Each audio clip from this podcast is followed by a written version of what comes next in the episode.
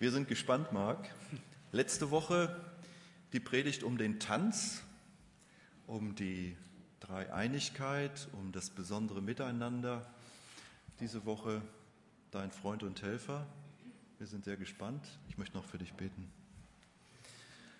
Vater im Himmel, ich möchte dich jetzt auch bitten, dass du einen besonderen Segen hier auch auf Markt legst, den du schon lange gelegt hast. Ich weiß das, aber jetzt auch innere Ruhe und Frieden schenkst, damit dein Wort an uns auch weitergegeben wird und wir das auch für unser Leben mitnehmen können.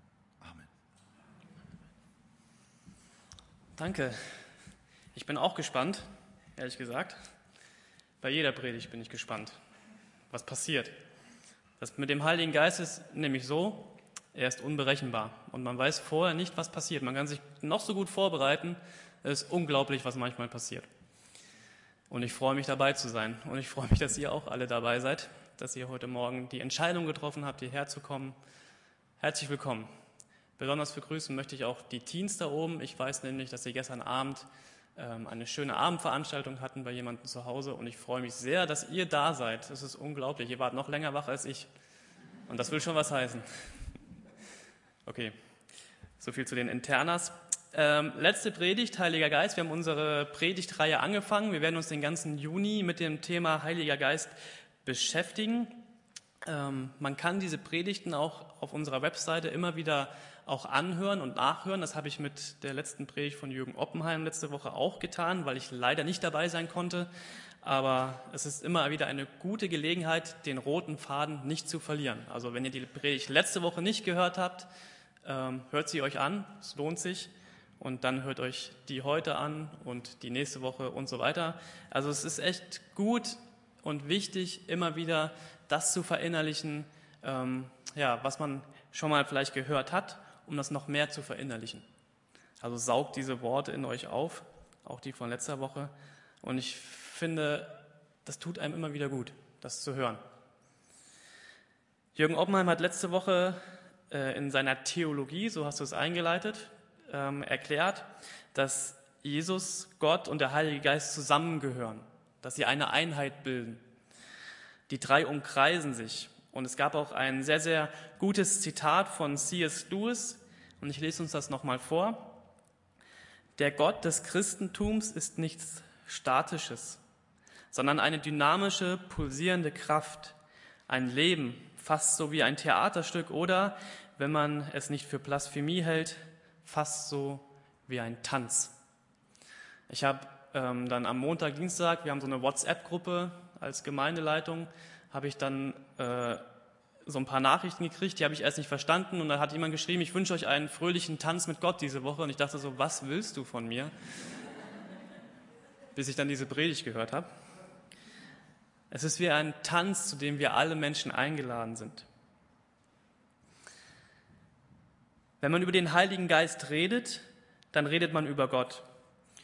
Und das möchte ich vorweg heute sagen, wenn ich die Worte Gott, Jesus und Heiliger Geist heute benutze, dann meine ich das Synonym, weil die drei immer wieder irgendwie zusammengehören. Ja, sie gehören zu einer Gemeinschaft, die eins ist.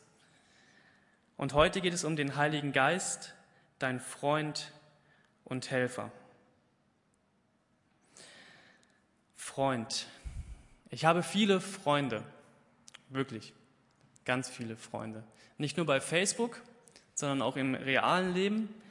Und ähm, ich habe in den letzten Wochen auch immer wieder oft gemerkt, dass mein Freundeskreis mich braucht und dass ich meinen Freundeskreis brauchen darf. Wir helfen uns gegenseitig. Wir unterstützen uns. In allen möglichen Lebenssituationen sind wir füreinander da. Meine Freunde. Und das durfte ich Gott sei Dank schon oft erfahren, dass es so so ein gegenseitiges Geben und Nehmen ist. Freunde helfen einander. Was mir im deutschen Sprachgebrauch oft nicht so gefällt, ist die Definition von Freund, wie man mit diesem Wort Freund umgeht. Auch dank sozialer Medien, ja, wo das Freund, das Wort Freund ganz oft gebraucht wird für einen Kontakt, einen flüchtigen Kontakt. Mit diesem Begriff Freund geht man heutzutage sehr, sehr locker um. Ähm, und ich habe mich gefragt, was ist wirklich ein Freund für mich, so ein richtiger Freund. Und dazu möchte ich euch eine Geschichte erzählen. Ich hole gerade dieses Handmikro.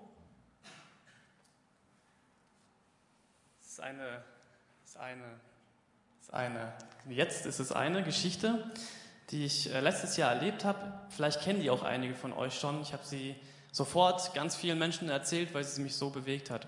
Und es war so, ähm, also die Menschen, die mich näher kennen, die wissen, ich liebe es, Feuer zu machen. Letzte Woche war ich auf einer Bundesjugendkonferenz. Eins meiner Highlights war, dass ich abends ein Lagerfeuer anzünden durfte in Biebesheim auf einem großen Platz. Und das war wirklich ein großes Feuer. Und ich liebe es, so ein Feuer anzuzünden. Aber manche Feuer sind auch eine Herausforderung, bis sie endlich brennen. Und ähm, es war so, dass ich, es war letztes Jahr gerade so, ähm, die Regenzeit in Hamburg war vorbei. Obwohl, das kann man eigentlich gar nicht sagen. Ne? Obwohl ich habe gelernt, in Hamburg regnet es nicht, es ist nur feuchte Luft. Aber es war so, so die ersten Wochen, wo es wieder einigermaßen trocken war und man konnte draußen ein bisschen länger sitzen und ein Feuer machen. Und wir haben hinten im Garten so einen Feuerkorb und mein ältester Sohn Tom und ich, wir wollten ein Feuer machen, endlich wieder ein Feuer machen. Papa und ähm, Sohn machen ein Feuer. Und ich habe versucht, irgendwie Holz zusammenzusammeln, was in diesem Garten auch nicht ganz so einfach war, aber wir haben es geschafft. Wir haben ein paar Zweige zusammengekriegt und wir haben die in diesen Feuerkorb hineingepackt, haben uns so eine kleine Bank geholt und ich habe dann halt mit so einem Feuerzeug das Feuer angemacht mit ein bisschen Papier und ähm, wir haben uns auf diese Bank gesetzt, mein Sohn und ich. Und dann saßen wir so und was passiert bei feuchtem Holz? Ja, es qualmt wie Sau. Es hat so sehr gequalmt, dass ich gedacht habe, also gleich kommt hier irgendjemand und sagt, was macht ihr hier eigentlich? Ja, mitten in Hamburg und es hat ganz doll gequalmt und ich saß da und mein Sohn guckt mich dann an und meine so, Papa, das Feuer, ne? Das brennt nicht. Ich habe zu ihm gesagt, so ja, das stimmt und ich weiß auch gar nicht, was ich jetzt machen soll. Dann, ich habe dann reingepustet und es hat nichts gebracht, es hat nur noch gequalmt und gequalmt und gequalmt und ich saß dann echt so und dachte so, okay, jetzt bin jetzt, ich bin jetzt hier Vater und ich, ich muss jetzt hier irgendwie versuchen, dieses Feuer zum Brennen zu kriegen, sonst mein Sohn, der ist doch dann ganz traurig. Und dann hat mein Sohn mich angeguckt und meinte so, ey Papa, ich habe eine Idee. Ich dachte, ja, okay, fünfjähriger Junge, was würde mir erzählen? Er hat irgendeine Idee. Ähm, und er hat gesagt, Papa, weißt du, ich komme gleich wieder. Ich so, okay. Und ich habe in letzter versucht, noch weiter dieses Feuer anzufachen und zu pusten und zu, zu pusten und zu pusten. Es hat überhaupt nichts gebracht. Ähm, und dann auf einmal kam mein Sohn wieder mit so einer großen Doppelhub-Luftpumpe mit so einem langen Schlauch dran. Und ich gucke ihn so an und denke so, Alter, was ist los mit dir? Und er meinte so, Papa, weißt du was? Ich halte den Schlauch und du pumpst. Und dann kriegen wir es hin. Dann habe ich angefangen zu pumpen, er hat diesen Schlauch und das Feuer gehalten und auf einmal ist dieses Feuer sowas von aufgelodert und es war so eine Riesenflamme und äh, ich war völlig geplättet von dem, was, wie Tom da nachgedacht hat und dann richtig kombiniert hat und dann diese Luftpumpe geholt hat. Und dann hat er sich wieder zu mir auf die Bank gesetzt und jetzt kommen diese Worte, die echt so prägend für mich waren. Und äh, dann haben wir so dieses Feuer gestarrt. Ja, mein Sohn ist mir da sehr ähnlich, er sagt eigentlich nicht viel dann. Äh, und wir gucken in dieses Feuer und auf einmal sagt er zu mir, Papa, weißt du, wir beide, wir sind echte Freunde. Und ich helfe dir gerne. ja. Das war meine Definition vom Freund.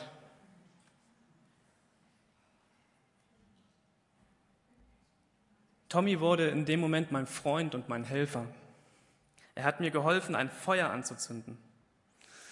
Und ich habe gemerkt, ja, diese, diese innige Beziehung von Freundschaft, das würde ich wirklich nicht zu jedem sagen.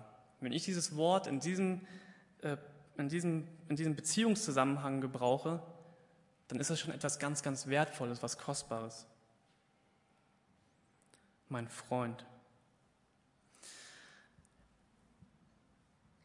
Es gibt bei, bei vielen ähm, sozialen Medien, ich spreche da heute mal ein bisschen mehr drüber, ähm, weil ich diesen Vergleich sehr interessant finde, so ein, so ein Gefällt mir-Knopf. Und wenn man diesen Knopf drückt gefällt mir. Man kann im Internet alles anklicken, was mir gefällt. Ja, mir gefällt die und die Automarke, mir gefällt der und der Film, mir gefällt äh, der und der Typ. Dann klicke ich das an und sage, es gefällt mir. Und dann abonniere ich ein, ein Newsletter, also ein, ein Nachrichtensystem. Und immer wenn dieser, ähm, ja, der mir gefällt, etwas Neues schreibt, bekomme ich Informationen von ihm. Und es gibt sogar christliche Seiten, wo man dann anklicken kann, es gefällt mir. Ich habe das zum Beispiel bei der Tageslosung gemacht, die gefällt mir. Ja, ich bekomme jeden Tag einen Bibelvers abonniert. Habe ich, bekomme ich zugeschickt sozusagen. Und äh, man klickt das, man abonniert es und immer wenn eine Neuigkeit erscheint, erscheint das automatisch bei mir auf meiner Pinnwand, so heißt es. Das ist eine ganz passive Geschichte. Und ich habe gedacht, das passt manchmal ganz gut zu meinem, zu meinem Glaubensleben. Ich habe irgendwann mal in meinem Leben gedacht, so ja, Gott und das mit dem Christsein und so und das mit Jesus und der Gemeinde, das gefällt mir. Finde ich ein gutes Ding. Ist keine schlechte Sache. Und ab und zu bekommt man mal eine Info, eine E-Mail, so das und das passiert wieder in der Gemeinde, sei doch mal mit dabei, kommt so. Und ab und zu ist es auch so mit Gott. Dann lebe ich mein Leben, ich weiß, Gott ist da irgendwo und es gefällt mir auch, dass er da ist.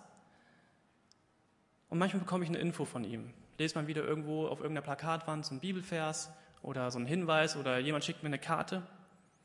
Es gefällt mir. Und dann habe ich gedacht so, ja, aber das, das reicht doch eigentlich nicht. Gott will doch mehr sein als nur ein gefällt mir. Gott will mein Freund sein, sagt er in der Bibel. Mir fragt ja, wie mein Freund. Jesus sagt einmal zu seinen Nachfolgern, ihr seid meine Freunde. Und er meint dieses Wort Freunde, so wie ich gerade das mit Tommy erklärt habe, diese innige Beziehung zu einer Person. Ihr seid meine Freunde, wenn ihr tut, was ich euch auftrage. Ich nenne euch nicht mehr Diener, sagt er zu seinen Nachfolgern, weil ein Herr seine Diener nicht ins Vertrauen zieht. Ihr seid jetzt meine Freunde, denn ich habe euch alles gesagt, was ich von meinem Vater gehört habe. Jesus vertraut seinen Nachfolgern. Er nennt sie seine Freunde. Und darüber hinaus, die Freundschaft zu Jesus hat das Potenzial, mein, mein Leben zu verändern.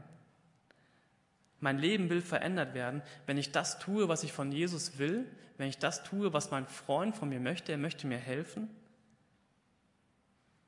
dann wird sich etwas verändern. Was will Jesus von mir? Gott von mir. Das haben wir letzte Woche in dieser Predigt gehört. Er will, dass, er will mit mir tanzen. Er lädt mich ein zu diesem Tanz. Er will, dass mein Leben mit, mit seinem im selben Rhythmus passiert.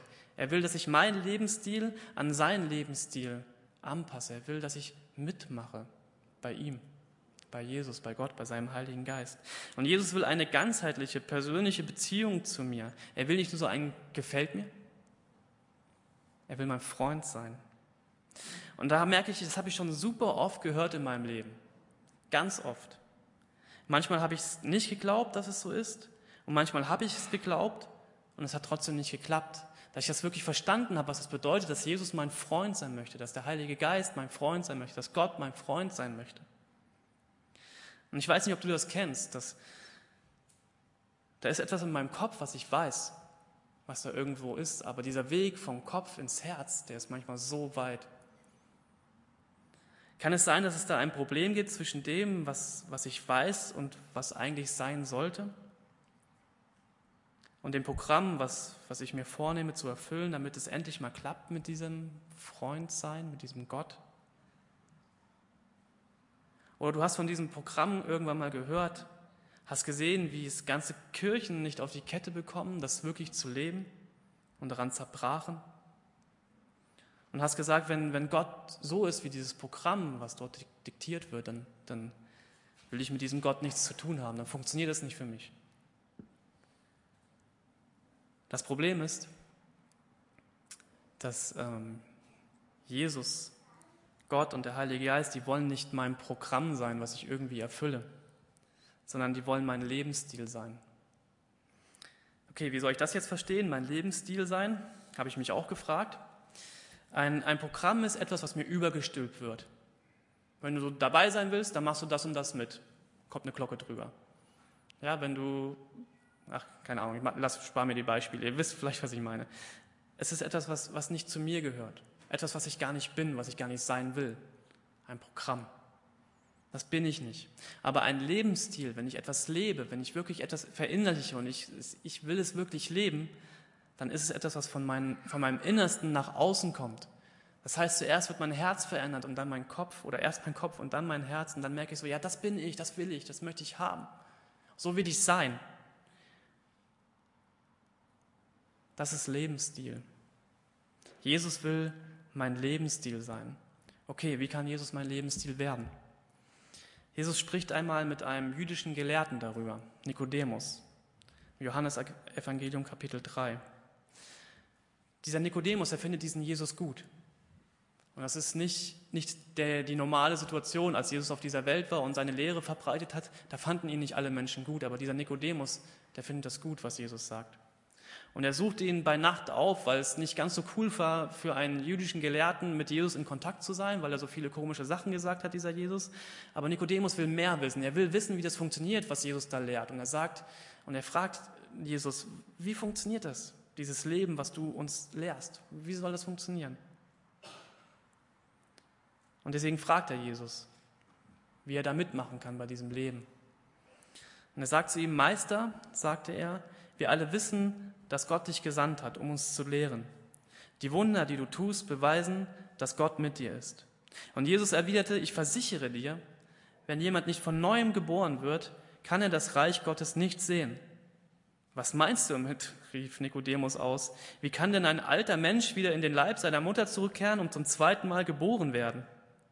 Und Jesus erwiderte, ich sage dir, niemand kommt in das Reich Gottes, der nicht aus Wasser und Geist geboren wird. Menschen können nur menschliches Leben hervorbringen. Der Heilige Geist, der Heilige Geist jedoch schenkt neues Leben von Gott her. Darum wundere dich nicht, wenn ich sage, dass du von neuem geboren werden musst. Neu geboren werden. Das finde ich ein total spektakuläres Bild. Wenn ich neu geboren werde. Man fängt sein Leben nochmal neu an. Man hat die Chance, von vorne anzufangen. Wie oft wünschen wir uns das in unserem Alltag, oder? Dass wir nochmal von vorne anfangen könnten. Man lässt das Alte hinter sich.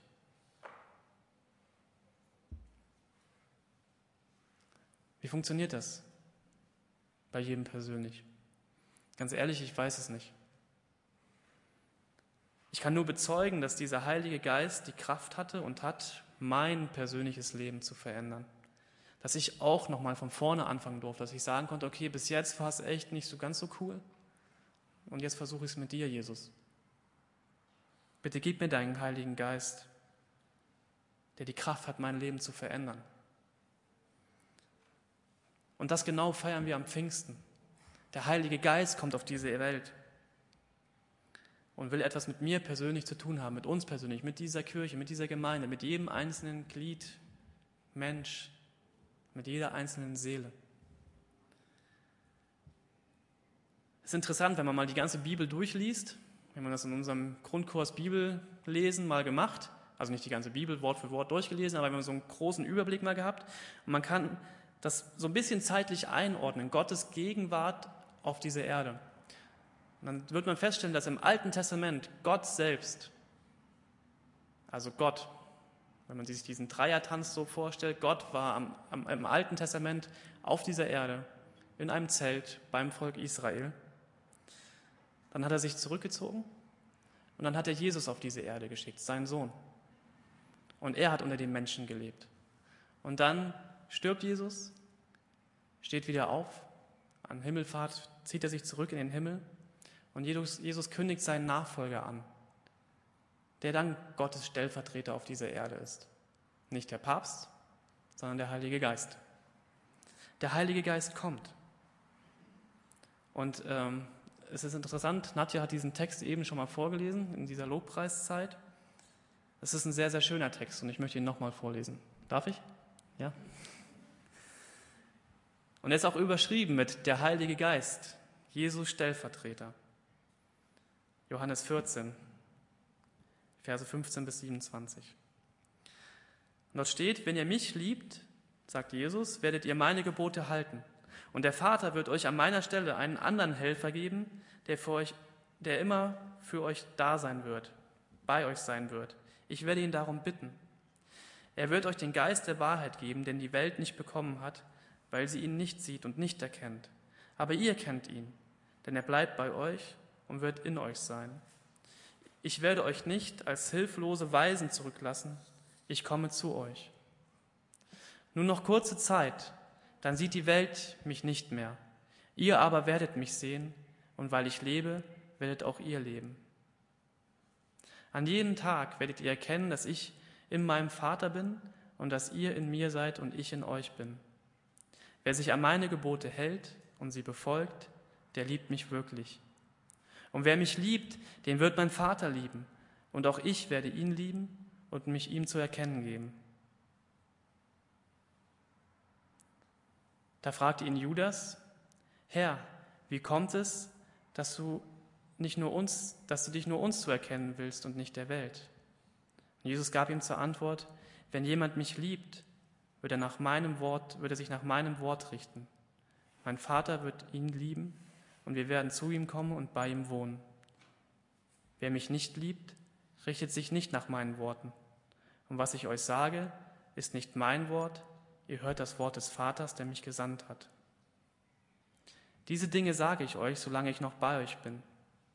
Der Helfer, der Heilige Geist, den der Vater in meinem Namen senden wird, wird euch alles weitere lehren und euch an alles erinnern, was ich euch gesagt habe. Was ich euch zurücklasse, ist Frieden. Ich gebe euch meinen Frieden, einen Frieden, wie ihn die Welt nicht geben kann. Lasst euch durch nichts in eurem Glauben erschüttern und lasst euch nicht entmutigen. Ich finde das so schön, was Jesus hier sagt.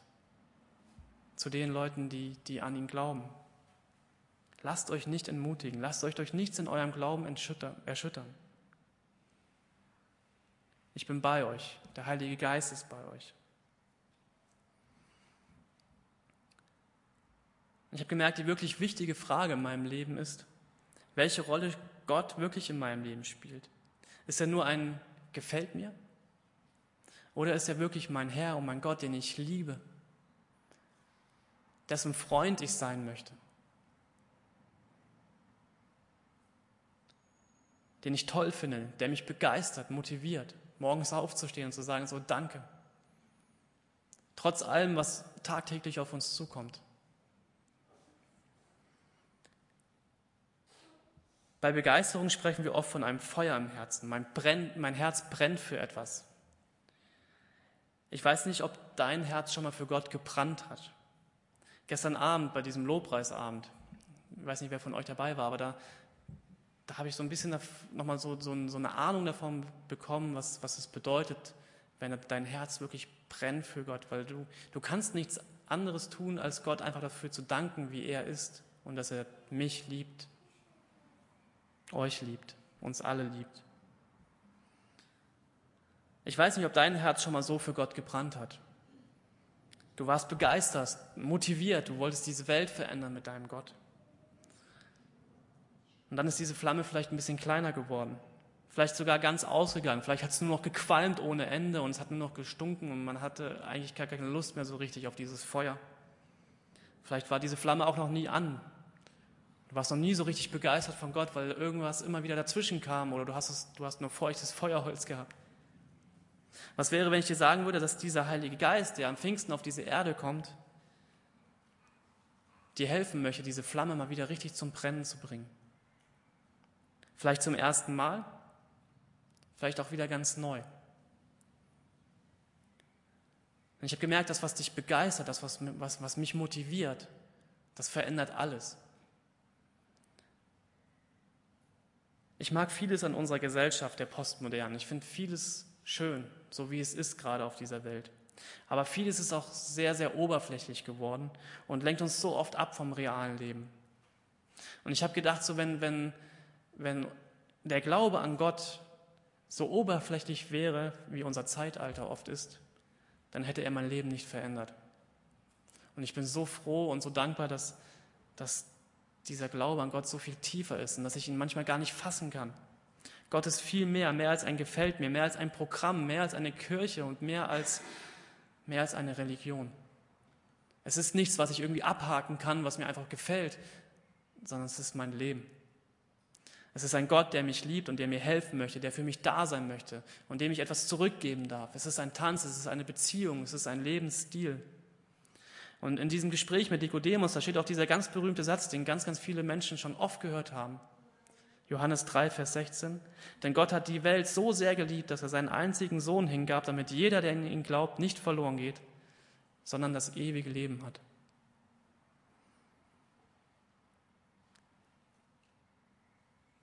Vielleicht fragt ihr euch gerade, was würde dieser Heilige Geist denn eigentlich persönlich für mich tun? Würde er auch eine Luftpumpe holen und ein bisschen pumpen, damit mein Feuer endlich wieder angeht?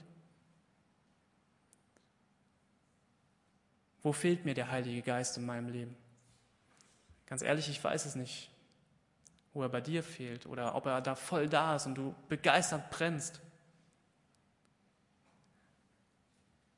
Aber ich weiß, dass er alles dafür tun würde, um dein Herz zu gewinnen, um dein Leben zu verändern. Ich kann das natürlich nicht mit Sicherheit beantworten, was Gott alles für dich vorhat, für dich vorbereitet hat und was er mit dir zusammen tun möchte. Aber so wie ich Gott kennengelernt habe, interessiert er sich für dich persönlich, für dein Herz, was du denkst, wie dein Herz schlägt, wie du lebst. Und er möchte einen persönlichen Kontakt zu dir haben. Und das finde ich auch so schön an Jesus. Er nahm sich immer wieder Zeit für einen persönlichen Kontakt. Für einzelne Menschen nimmt er sich Zeit. Er sieht ihnen direkt in die Augen, in ihr Herz. Er fühlt mit ihnen, er kümmert sich um sie. Er tröstete, vergab Schuld und macht Menschen heil. Und ich merke, wenn ich mich auf diesen Tanz einlasse und wenn ich mich auf diesen Gott einlasse, wenn ich mich auf, auf ein Leben mit ihm einlasse, dann werde ich immer mehr zu diesem Menschen, der ich eigentlich sein will. Ich weiß nicht, ob ihr das kennt, dass ihr manchmal zu Hause sitzt und denkt, Mist, so wie ich gerade in dieser Situation war, will ich doch eigentlich gar nicht sein. Das will ich nicht. Und dann habe ich eine super Orientierung und eine Chance, es neu zu machen, wenn ich mich auf diesen Gott einlasse und sage, Heiliger Geist, hilf mir. Mein Leben neu zu ordnen, neue Prioritäten zu setzen, meinen Lebensrhythmus mit dir in Einklang zu bringen und endlich der Mensch zu werden, der ich eigentlich wirklich sein möchte. Jemand fragte mich mal, Marc, warum seid ihr Gläubigen eigentlich niemals zufrieden? Sei doch einfach mal zufrieden mit dem, wie du bist und wie dein Leben ist und was Gott dir doch alles geschenkt hat. Und du musst doch gar nicht die ganze Zeit irgendwie was machen für die Kirche, dass es noch besser wird. Und auf der einen Seite stimmt das. Ich darf zufrieden sein mit dem, wie und was ich bin. Ich bin geliebt. Ich bin ein geliebtes Kind Gottes. Punkt. Das kann mir keiner nehmen. Das, da kommt nichts dazwischen. Und das kann man auch nicht besser machen. Ich bin geliebt. Und auf der anderen Seite nein, ich bin nicht zufrieden so, wie ich bin. Auf gar keinen Fall. Und das ist für mich so eine heilige Unzufriedenheit. Es gibt so viele Dinge in meinem Leben, die ich noch angehen möchte, die ich, die ich machen möchte. Ich, ich will mehr, ich will mehr von Gott, ich will mehr von dem verstehen, wie, was Gott für mich hat und vorbereitet hat. Und ich finde es gut, wie Gott ist, ich finde es perfekt, wie Gott ist. Gott ist absolut perfekt. Und ich möchte mehr so werden wie er. Ich will mit ihm tanzen. Und das ehrt mich, dass Gott was mit mir zu tun haben möchte. Und ich merke, dass ich dann einfach noch mehr an mir arbeiten möchte. Und ich möchte noch mehr werden wie Jesus. Von innen heraus. Ich möchte das. Aber ich lasse mir nichts überstülpen von anderen Menschen. Aber Gott arbeitet anders. Er arbeitet hier drin. Vielleicht sitzt du jetzt auf deinem Stuhl und denkst, ja, ja, ja, genau das will ich aber ich weiß nicht wie. Du hast immer noch nicht gesagt, wie. Wie fange ich damit an? Und das ist ganz einfach. Wenn du diesen Wunsch wirklich hast, dann sprich ihn aus. Sprich ihn Gott gegenüber aus. Sag es von ganzem Herzen, mit ganzer Kraft. Gott, das tue ich immer. Ich stehe immer, ich stehe immer vom Spiegel. Ich weiß nicht. Liegt vielleicht auch an dem schönen Bild, was ich dann daran sehe. Nein, stimmt nicht. Ich stehe nicht immer vorm Spiegel, aber ganz oft stehe ich vorm Spiegel, gucke mir in die Augen und versuche dann zu sehen, so ist da auch Jesus drin. Und ich erkenne, dass mir da ein Gegenüber gegenübersteht, nämlich Gott auch. Und dann spreche ich das aus und sage, Gott, ich will, dass du mein Herr und mein Gott bist. Und ich möchte ein Freund von dir werden und das erkennen und lernen und umsetzen, was du sagst. Und ich will von neuem geboren werden. Ich will mein altes Leben hinter mir lassen. Und ich danke dir, dass du mir die Chance dazu gibst, dass du mir meine Sünden vergibst, meine Zielverfehlung, all das, was ich verbockt habe in meinem Leben. Und jetzt ändere ich mich wieder von innen heraus. Ändere du mich. Gib mir deinen Heiligen Geist, deinen Helfer dafür. Und dann wünsche ich mir sehr, dass du dieses Feuer in mir wieder anzündest und dass ich Lust und Leidenschaft und Motivation dafür bekomme, mit dir zusammen zu leben, zu tanzen. Und ich habe da so Lust drauf, dass es, das zu erleben, das zu sehen, auch in anderen Menschen, dass es halt nicht nur ein Programm ist, was wir erfüllen, sondern dass es echt ist, dass es ein Lebensstil ist. Und wenn du das betest, wenn du das Jesus sagst, so, oder auch in anderen Worten, dann bin ich davon überzeugt, dass Gott durch seinen Heiligen Geist dein Leben verändern wird. Das weiß ich, weil das bei mir auch tut. Und zwar von innen heraus. Und ich habe gedacht, wir machen jetzt mal hier was zum Schluss, was ich so in dieser Form mit euch noch nie gemacht habe. Aber wir tun's. Ähm, ihr müsst es nicht tun. Ihr wollt jetzt wissen, was, ne? Wir werden zusammen beten. Aber in einer Form, die ich sehr gerne und ganz neu schätzen gelernt habe. Ähm, ich möchte dieses, was ich gerade so schnell vorgelesen habe, dieses Gebet gleich nochmal mit uns zusammen beten. Und wenn du willst, dann bete das in deinem Herzen mit. Vielleicht betest du dieses Gebet zum ersten Mal, aber auch vielleicht zum wiederholten Mal. Und vielleicht wünschst du dir nichts mehr, als dass es wirklich endlich mal passiert in deinem Leben. Dass Gottes Geist dich von innen heraus verändert.